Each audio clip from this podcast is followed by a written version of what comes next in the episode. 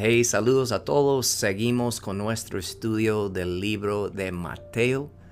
Um, hace unas semanas hablamos sobre un momento popular, un momento em, que muchos saben del ministerio de Jesús cuando um, él estaba enseñando y él dio el orden a sus discípulos de subir la barca y cruzar del otro lado del mar de Galilea. Jesús estaba en la barca con ellos y, cruzaron el mar. Si se recuerdan, hablamos de eso hace unas semanas.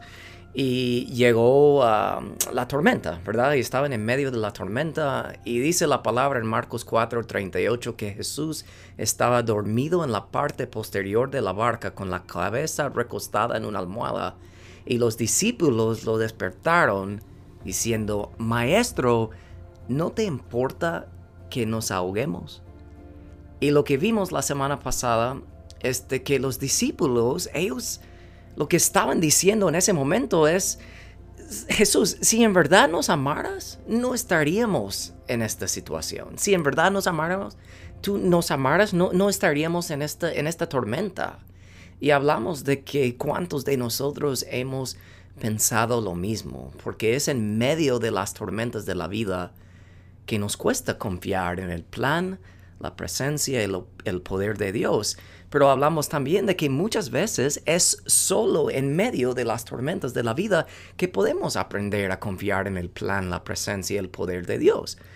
Y lograr a entender esa verdad nos ayuda, lograr a entender que puedes pasar por lo peor de lo peor en la vida y eso no quiere decir absolutamente nada sobre la cantidad de amor y cualidad de amor que Dios tiene para ti, el cuidado que Él tiene para ti. Puedes pasar por lo peor de lo peor y aún confiar en su plan, su presencia y su poder. Repito, entender esa verdad en la vida nos ayuda bastante pero hay algo que todavía nos falta aprender. Es algo que todavía nos molesta, nos afecta, nos causa tristeza, nos causa miedo, estrés, nos causa todo. Y es el tiempo que dura la tormenta, el tiempo que dura los momentos difíciles en nuestra vida. Es el tiempo específicamente que tenemos que esperar en medio de la tormenta. Pero en el texto de hoy vamos a conocer a dos personas muy diferentes, con situaciones muy distintas, pero tienen algo en común. Están esperando. Y al ver las historias de estas dos personas hoy, vamos a aprender algo clave que nos va a ayudar de manera grande en la vida, y lo cual es nuestro tema de hoy, que Jesús puede obrar en la espera. Te digo, si tú estás escuchando este mensaje y estás esperando, estás esperando algo de Jesús, su intervención, estás esperando un cambio, estás esperando un milagro, estás esperando por algo de Jesús, mi oración es que este mensaje de hoy sea una ayuda real y un aliento para tu vida. Así que Padre, yo te pido en el nombre de Jesús, que para la persona que en este momento está escuchando este mensaje, que sepan que no es por casualidad que están aquí escuchando esto hoy, porque tú les quieres hablar de una manera real que les puedes ayudar prácticamente en sus vidas ahora mismo. Te pido por eso, en el nombre de Jesús.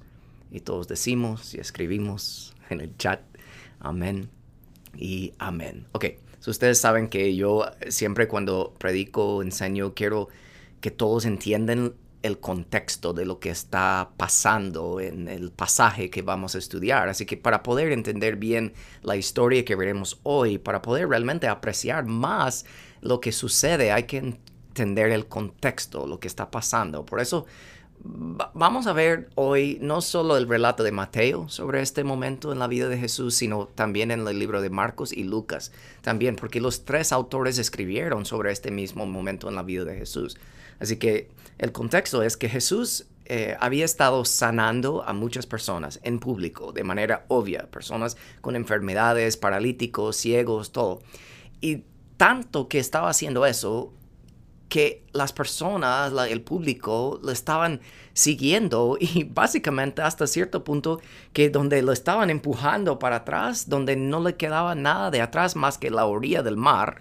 Y ahí es donde vimos hace unas semanas que Jesús dio el orden a sus discípulos de subir una barca, ¿verdad? Y cruzar el mar de Galilea. Y cruzando el mar de Galilea, pasan por la tormenta, como habíamos hablado. ¿Y qué pasa? Jesús calma la tormenta. Pero de ahí, al llegar al otro lado del mar, Jesús baja de la barca y se encuentra con un hombre que estaba endemoniado. Y Jesús lo libera. Es el, hombre que tenía miles de demonios adentro. Y Jesús expulsa todos los demonios. Pero la gente de ese pueblo se asustó y todos rogaron a Jesús que se fuera. Entonces es un poco chistoso porque Jesús acaba de cruzar el mar de Galilea y llega ahí, expulsa el demonio, pero la gente le ruega que se va, que entonces él sube la misma barca otra vez y regresa al otro lado de donde venía. Y llegando al otro lado de donde estaba antes, Jesús y sus discípulos bajan de la barca, entran al pueblo y ahí es donde Jesús sana en la historia famosa el paralítico, que sus amigos lo bajaron del techo y después de todo eso, si pueden imaginar la cantidad de personas que están siguiendo a Jesús, viéndolo sanar a la gente, escuchándole hablar, Jesús empieza a enseñar a todo ese público, a toda esa gente. Y repito, pueden imaginar la cantidad de personas que están ahí tratando de verlo, tratando de escucharlo. Y de ahí es donde empieza la parte de la historia que vamos a estudiar hoy. Con el primer detalle de la historia, vemos que es en la espera que aprendemos la esperanza verdadera. Marcos 5, versículo 22 a 23 empieza el pasaje de hoy de esta manera. Dice, Jesús está ahí, toda la gente rodeado de él, él está enseñando y dice la palabra, llegó uno de los líderes de la sinagoga local llamado Jairo, y cuando vio a Jesús, cayó a sus pies y le regó con fervor, mi hijita se está muriendo por favor ven y pon tus manos sobre ella para que se sane y viva. Ok, hay que entender esto. Dice ahí en ese, ese versículo que Jairo es líder de la sinagoga local. ¿Y qué está haciendo este hombre? Él está esperando ayuda. No sabemos por cuánto tiempo que su hija ha estado enferma, el texto no nos da ese detalle, pero ¿cuántos pueden imaginar esa desesperación de ese padre, porque ustedes saben lo que son padres. La peor situación en la vida es cuando un padre, una madre, tiene que ver a su hijo enfrentar un dolor o una situación y que el padre, la madre no puede ayudar. O sea, trata de imaginar que así se estaba sintiendo este hombre Jairo. Y esta historia eh, no nos dice específicamente todo lo que Jairo y su familia habían hecho antes para poder salvar a su hija, pero al saber que él es líder de la sinagoga, sabemos dos cosas. Eso nos dice que él era bien religioso y que tenía dinero. Entonces, podemos inferir de que Jairo ha acudido a ayuda de su religión, junto a ayuda de doctores y medicina, pero nada le había funcionado. Y este hombre, Jairo, ha tocado el fondo más bajo. ¿Y cuántos de ustedes saben que cuando tocamos fondo no hay otro lugar al que mirar sino hacia arriba? Y muchas veces solo buscamos a Dios cuando se acaban nuestras fuerzas y nuestros recursos, pero eso me hace pensar en una dicha, una frase popular del, eh, pastor y autor, autor Oswald Chambers, que hace años él escribió, nosotros oramos cuando no hay nada que podamos hacer, pero Dios quiere que oremos antes de toda cosa que hagamos. Piénsalo, muchas veces Dios no causa nuestras dificultades, pero Él siempre puede utilizarlas para nuestro bien. Y una de las cosas que nuestras dificultades pueden enseñarnos a todos es esto, es lo siguiente. Es, nos puede enseñar en verdad dónde hemos puesto nuestra esperanza. Porque es en la espera donde aprendemos en qué o en quién hemos puesto nuestra esperanza. Porque piénsalo, es obvio que este hombre Jairo había puesto su esperanza en su religión y su dinero, pero nada le funcionó y debido a su dificultad, su dificultad mismo le obligó a confrontar la realidad de en quién o qué él había puesto su esperanza y al encontrarse con Jesús, Jesús quebró su esperanza en el dinero y quebró su esperanza en su religión. ¿Por qué puedo decir eso? Porque leemos Leímos en esta parte de Marcos que Jairo, siendo uno de los líderes de la sinagoga, cayó a los pies de Jesús en frente de todo el público que lo conocía a él. Piénsalo, Jairo cayendo a los pies de Jesús delante de todo el pueblo que conocían a él como líder de la sinagoga, eso demostraba poderosamente que Jairo estaba declarando delante de todos que Jesús, tú eres mi esperanza, Jesús, mi fe está solo en ti. Captan eso, por favor. Fue en medio de la espera que Jairo aprendió que Jesús era su esperanza verdadera. Entonces pregunto a la persona, a ti que te está, está escuchando este mensaje en este momento, en realidad, ¿en qué o en quién has puesto esperanza, porque solo en la espera es donde aprendemos la esperanza verdadera, quien es Jesús. Y Jairo aprendió eso, pero a Jairo le falta aprender aún más y yo creo que nosotros también, porque el siguiente punto del mensaje de hoy es que en la espera aprendemos que el tiempo de Jesús es diferente que el nuestro. Así que ubicándonos más en el contexto. Jairo le acaba de explicar a Jesús su necesidad, le acaba de explicar a Jesús su fe y esperanza en solamente en Él. Y Jesús siendo tan popular con tanta gente a su alrededor, dice la palabra en Mateo 9, este relato de esta misma historia, entonces Jesús y sus discípulos se levantaron y fueron con él, fueron con Jairo. Así que traten de imaginar la emoción de Jairo. Él no tiene ninguna duda en Jesús. Él acaba de declarar en frente de todo el pueblo, cayendo a los pies de Jesús, que Jesús es su única esperanza. Y ahora este Jesús va a hacer algo por él. Va en camino a su propia casa. Jairo tiene que estar pensando, todo va a estar bien. Así que partieron hacia su casa y leemos en el siguiente versículo, Mateo 9, 20 a 22, que justo en ese momento, una mujer quien hacía 12 años sufría de una hemorragia continua, se le acercó por detrás tocó el fleco de la túnica de Jesús porque ella pensó, si tan solo toco su túnica, quedaré sana.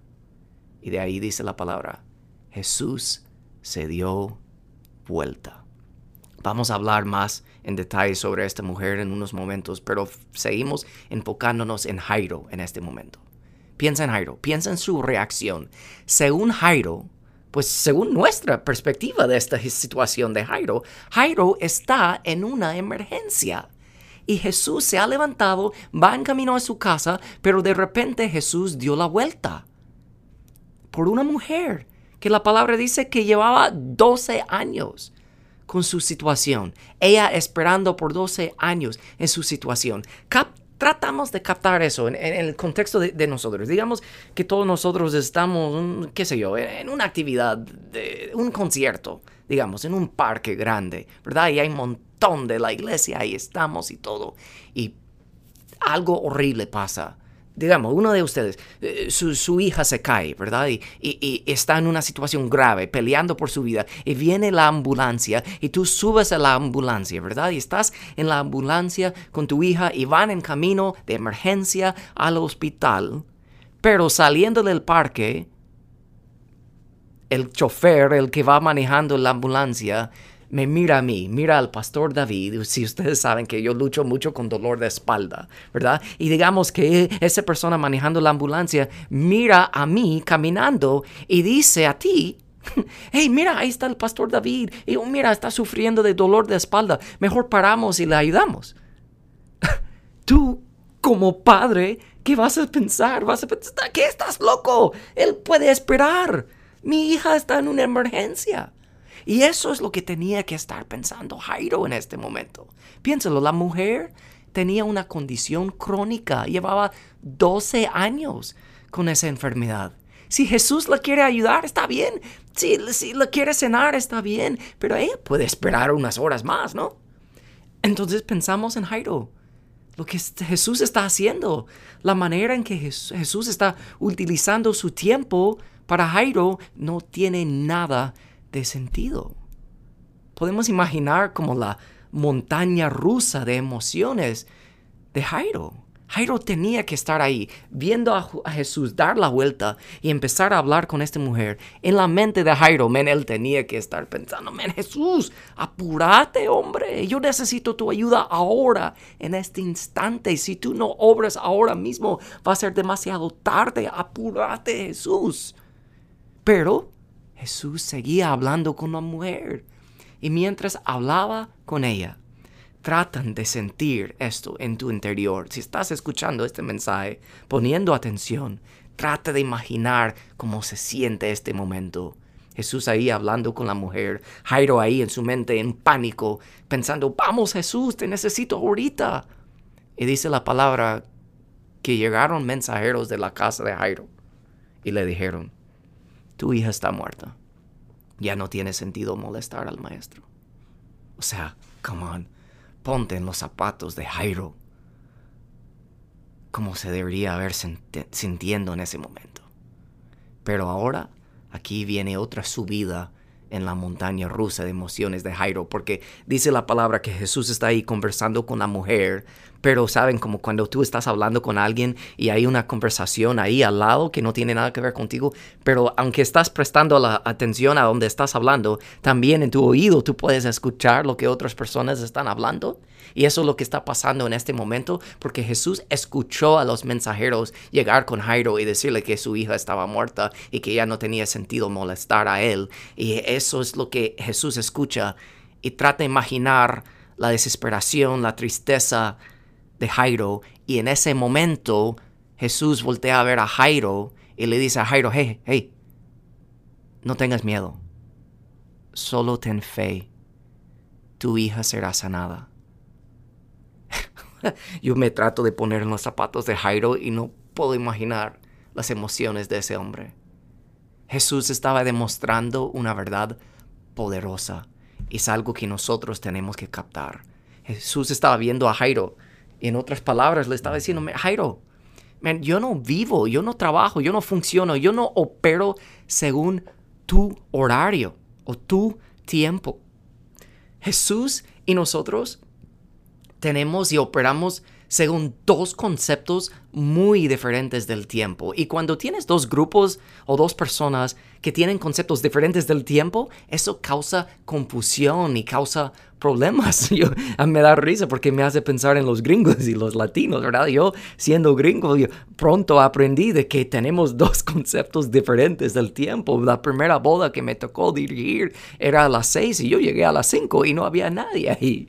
Y yo estaba like, ¿qué onda aquí? ¿Se van a casar? Ok, y ahí pasó a las seis, las siete, siete y media, ocho, y yo pensándole, ¿qué está pasando? Yo estaba confundido, pero era porque tenemos dos conceptos diferentes del tiempo. Y está bien, pero cuando uno no entiende que hay dos conceptos diferentes del tiempo, repito, puede causar confusión y a veces puede causar dolor innecesario. Entonces, pensando en este momento de nuestra historia de hoy, cuando nosotros no reconocemos, cuando no aprendemos que el tiempo de Jesús, el tiempo de Dios es muy diferente que nuestro concepto o nuestra perspectiva del tiempo, vamos a experimentar confusión y dolor innecesario.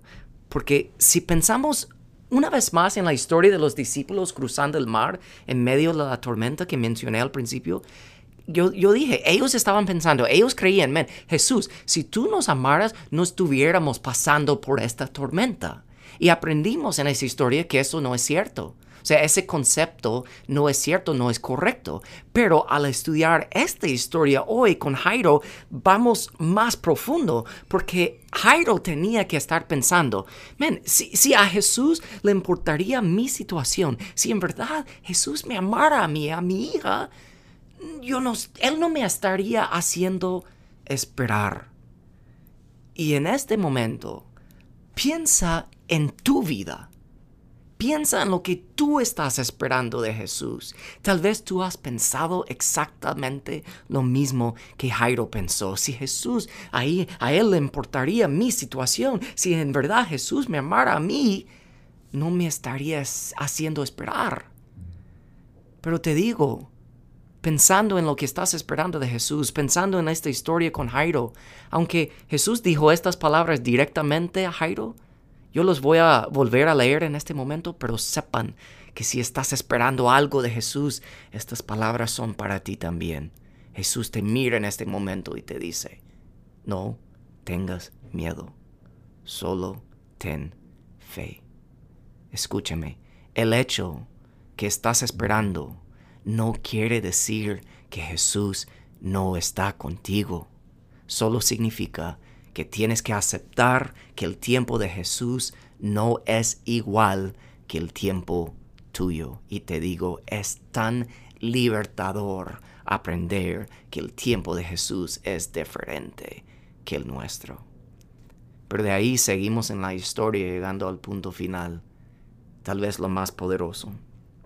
Es que es en la espera donde aprendemos que Jesús quiere darnos mucho más de lo que pensamos que necesitamos. Entonces, siguiendo la historia, ahora enfocándonos en la mujer que tocó el manto de Jesús, Marcos 5, 27 al 29 dice, ella había oído de Jesús, así que se le acercó por detrás entre la multitud y tocó su túnica, pues pensó, si tan solo tocara su túnica quedaré sana. Al instante la hemorragia se detuvo y ella pudo sentir en su cuerpo que había sido sanada de su terrible condición. Pensamos en esta mujer. ¿Qué es lo que ella pensaba que necesitaba? Ella pensaba que necesitaba la sanidad física pero lo que pasa con ella nos enseña a nosotros un ejemplo tan real sobre cómo Jesús quiere darnos mucho más de lo que nosotros pensamos que necesitamos. Porque miramos lo que pasa en esta historia. Ella toca a Jesús y fue sanada y dice la palabra ahora en el relato de Lucas 8:47 cuando la mujer se dio cuenta que no podía permanecer oculta comenzó a temblar y cayó de rodillas frente a Jesús a oídos de toda la multitud ella le explicó por qué le había tocado y cómo había sido sanada al instante. Ok, nosotros por no vivir en aquellos días y por no entender la cultura de aquellos días, no apreciamos este momento al máximo. Porque piénsalo, Jesús rodeada de toda la multitud acaba de sanar a esta mujer que tenía la condición de flujo de sangre que tenía por 12 años, ¿ok? Piénsalo, los efectos físicos de esta condición, condición eran horribles, pero los efectos sociales eran aún peores, porque de acuerdo con la ley levítico de aquellos días, una mujer era impura durante siete días después de su menstruación. Cualquier mujer, siete días después de su menstruación, era impura.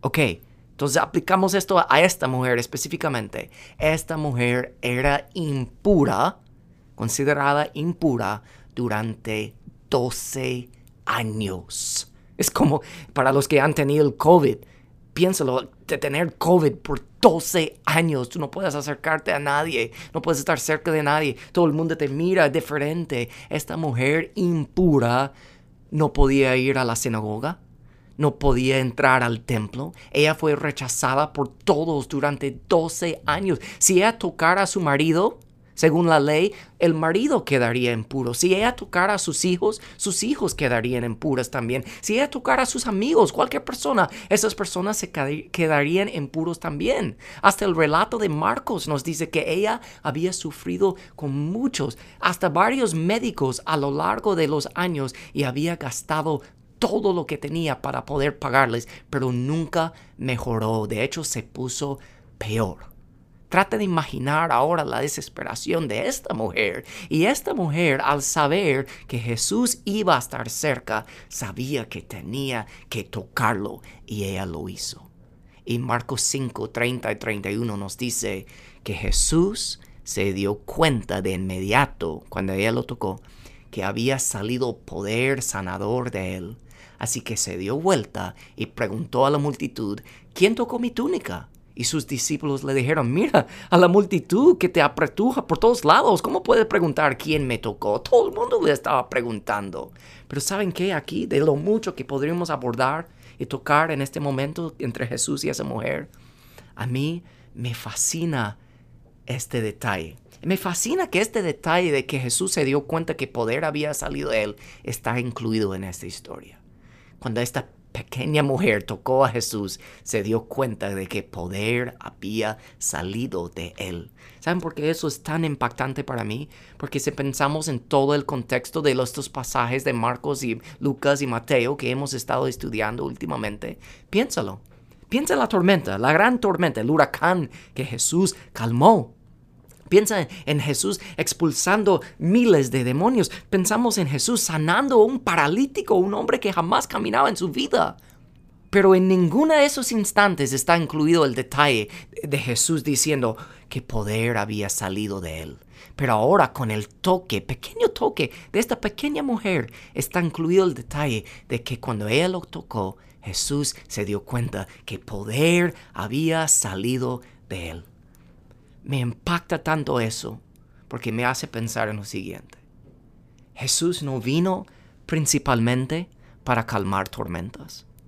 Jesús no vino principalmente para expulsar miles de demonios. Jesús no vino principalmente para sanar a la gente físicamente, paralíticos, ciegos y todo eso. La palabra misma nos dice que Jesús vino a buscar y a salvar a los que están perdidos. Por eso, cuando esa mujer pensaba que ella solo necesitaba sanidad física, Jesús dijo, no, no, no, no, no, yo te quiero dar muchísimo más de lo que tú piensas que necesitas. Y Jesús la buscó y la miró en los ojos, se presentó a ella y le dijo, ánimo, hija, tu fe te ha sanado. Piénsalo, ella pensaba que solo necesitaba sanidad física y Jesús le quería dar la salvación. Jesús quería darle la restauración y aceptación con él, pero no solo con él, hasta en la comunidad donde ella vivía, porque delante de todos, delante de todo el pueblo, Jesús la llamó hija y hasta la traducción literal de la palabra sanada, cuando él dijo, tu fe te ha sanado, realmente es la palabra salvada. Jesús le estaba diciendo, mira mujer, hija, tú pensabas que solo necesitabas la sanidad de tu enfermedad, pero lo que yo te quiero dar es la salvación eterna. Men, capta eso, Jesús quiere darte más de lo que tú piensas que necesitas. Tal vez tú vienes a la iglesia porque piensas que necesitas no sé, un mejor, una mejor vida, que necesitas una mejor matrimonio, o mejor trabajo, un mejor hogar o mejor situación con tus hijos.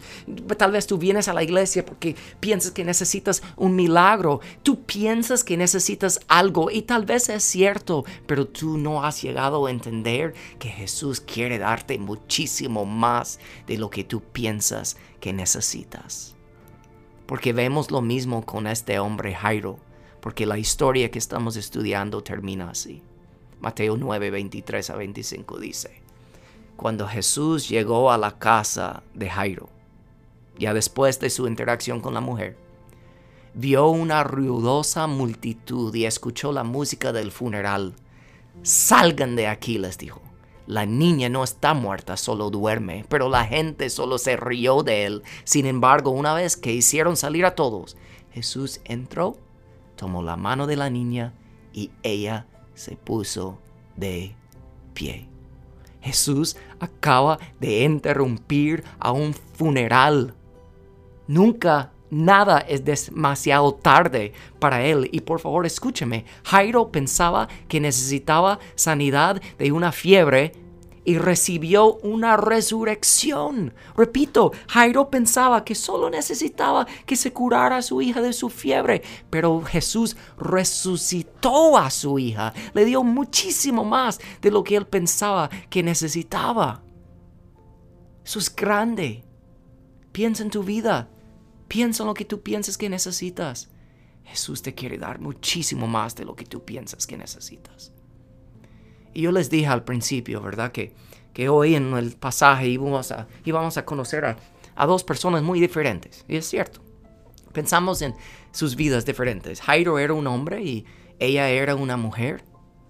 Él era rico y ella pobre, él respetado y ella rechazada, él es honrado en la comunidad y ella es avergonzada en la comunidad. Él era líder de la sinagoga y ella ni permiso tenía para entrar a la sinagoga. Él tenía una hija de 12 años que estaba muriendo. Ella tenía una enfermedad de 12 años que le estaba matando. Y aunque ellos eran tan diferentes, ambos tenían algo en común estaban esperando. Estaban esperando que Jesús obrara en su situación y sus historias nos ayudan a aprender que no importa quién eres, no importa tu situación, no importa tu pasado, no importa cómo vives ahora, no importa cuando tú tengas un encuentro real y tú esperes la ayuda de Jesús, no importa cuánto tiempo estás esperando, porque las demoras de Dios nunca son rechazos de Dios. Isaías 30, 18 dice, el Señor es un Dios fiel. Benditos son los que esperan su ayuda. Les digo que aprender a esperar en Dios aumenta nuestra fe y fortalece nuestra relación con Él. Así que piensa por un momento. ¿Estás en la espera por algo de Jesús? Te digo, te repito, que solo en la espera puedes aprender la esperanza verdadera. Solo en la espera puedes darte cuenta verdaderamente en qué o en quién has puesto tu esperanza. Y si tu esperanza no está puesta en Jesús, qué bueno que tienes que esperar. Qué bueno porque es en la espera donde tú aprendes que solo Jesús es tu esperanza. Pero también en la espera, piénsalo, estás esperando ahorita. Es libertador entender que el tiempo de Jesús es diferente que el tiempo tuyo. Tú y Jesús tienen dos conceptos muy diferentes del tiempo. Tú estás viendo tu situación y pensando, apúrate Jesús, necesito tu ayuda ahora. Y escucha a Jesús decirte en medio de eso, yo no vivo así, yo no trabajo así, yo no funciono ni opero así, mi tiempo no es igual que el tuyo. Y en este momento, en medio de la espera, escucha a Jesús decirte, no tengas miedo, solo ten fe. Y de ahí, por último, en la espera es donde aprendemos que Jesús quiere darnos mucho más de lo que pensamos que necesitamos. Piensa en lo que tú piensas que necesitas de Jesús. Y es, puede ser que es 100% cierto. Lo que necesitas de Él es cierto y Él te lo quiere dar. Pero créeme que te quiere dar muchísimo más de lo que tú piensas que necesitas. Dios no solo quiere ayudarte a sobrevivir en esta vida, te quiere dar vida en abundancia. Así que permítame orar por ti, tú, el que estás esperando algo de Jesús. Que hoy sea el día que aprendas que el hecho que estás esperando no quiere decir que Jesús no está contigo y que no está obrando, porque Él está ahí está pendiente de tu situación y está obrando. Solo tienes que mantenerte fiel a Él y recordar que Él es tu única esperanza verdadera, que el tiempo de Él es bien diferente que el tiempo tuyo y que Él te quiere dar mucho más de lo que piensas que necesitas. Padre, Yo te pido en el nombre de Jesús que milagrosamente ayudas a la persona que está escuchando este mensaje hoy de reconocer que estás ahí. En la espera estás obrando. Y que lo mejor que nosotros podemos hacer es acercarnos a ti.